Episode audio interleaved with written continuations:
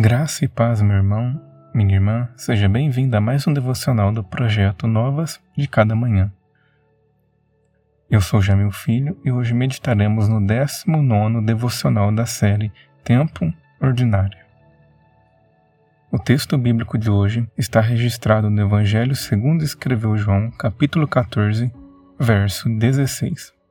E eu rogarei ao Pai, e ele vos dará outro consolador, para que fique convosco para sempre.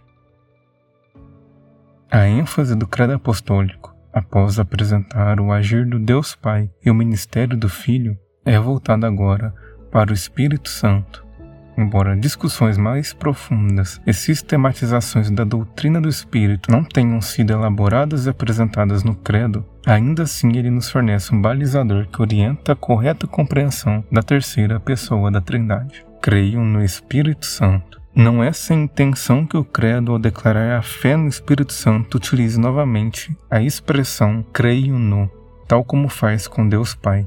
Ao contrário do que já ventilava nos primeiros anos da Igreja e que permanece ainda hoje, o Espírito Santo não é uma força ativa, um poder impessoal que emana de Deus e que não possui vontade própria. Tal como Deus Pai e o Deus Filho, Espírito Santo é um ser pessoal, consciente e todo-poderoso. Em Atos 5, lemos o registro da morte de Ananias e Safira, que, mentindo ao Espírito Santo, entregaram aos apóstolos uma parte do valor proveniente da venda de sua propriedade, insinuando que estavam consagrando tudo a Deus. Tal ato, como declara o apóstolo Pedro, não procurava enganar outro a não ser o próprio Espírito de Deus.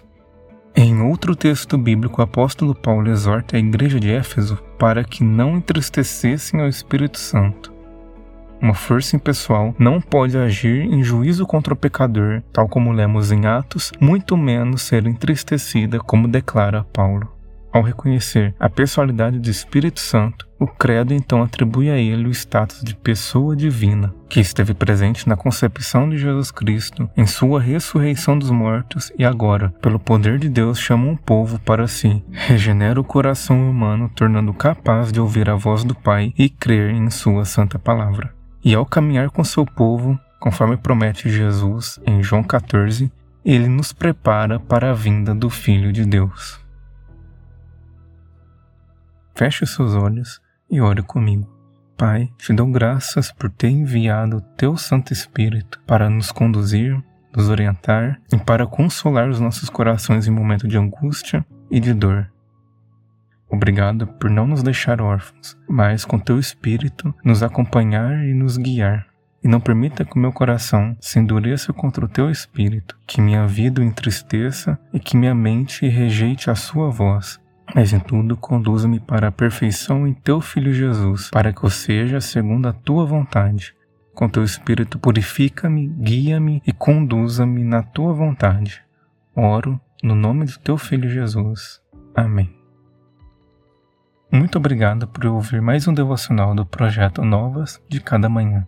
Amanhã lhe aguarde mais um devocional da série Tempo Ordinário. Que Deus lhe abençoe grandemente.